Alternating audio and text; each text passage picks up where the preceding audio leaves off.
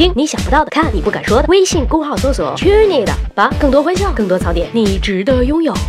十万个为什么，世上只有妈妈好。首歌我们唱给妈妈听成立，同样妈妈唱给妈妈的妈妈，也就是我们的姥姥或者说外婆听也成立。那么以此类推，隔代亲，我们可以唱世上只有姥姥好吗？呃，这个因人而异了，也会有很多很多的小朋友觉得奶奶更贴心。但是这句话反过来，科学上却是立得住脚的。在外公外婆、爷爷奶奶之中，最疼我们的其实是外婆。那么为什么？早在二十世纪八十年代，加拿大的一位科学家对丧子家庭开展了调查。结果显示，当孩子夭折之后，老人之中最伤心、最难过的是外婆，其次是外公和奶奶，悲痛程度最轻的是爷爷。按照爱之愈深，痛之愈切的原理，这一早期研究暗示，疼爱孩子最多的是外婆。不过这也只是推论而已，实际情形是否如此，无疑还需要更直接的证据。二零零九年，美国卢瑟学院又开展了一次大范围的调查，两千多名美国大学生跟外婆的互动最为频繁，跟爷爷的交往最少。二零一一年，芬兰赫尔辛基大学对英国四千多名青少年的一项调查也发现，老人对孩子的投资，无论是在物质还是在时间方面，外婆都高居榜首，其次是外公，接着是奶奶，最后是爷爷。为什么在隔代亲人中，关心和照顾孩子得分最高的是外婆呢？进化心理学家给出了一种可能的解释，这跟双亲身份的确定性差异有关。对于母亲来说，因为是自己怀孕，她可以百分之百的确信孩子是自己的；可是对于父亲来说，自己女人生下的孩子是不是自己的骨肉，则未必是百分之百的。换句话说，姥姥确定妈妈是自己的孩子，妈妈确定我是她自己的孩子，所以姥姥就确定我是她孩子的孩子。那当然对我最好啦。不过在这里一定要说明白，隔代亲的问题会是受到经济、文化、地域等多重原因的影响。比如北美、欧洲，外婆和外公战斗在隔代照料的第一线；而在父权制的中国农村地区，爷爷奶奶同样以老有所为的精神，悉心的照料着他们儿女的儿女，一年一年，一代一代。不管怎么说，爷爷奶奶、外公外婆，我们还是非常非常的爱你们的，么么哒。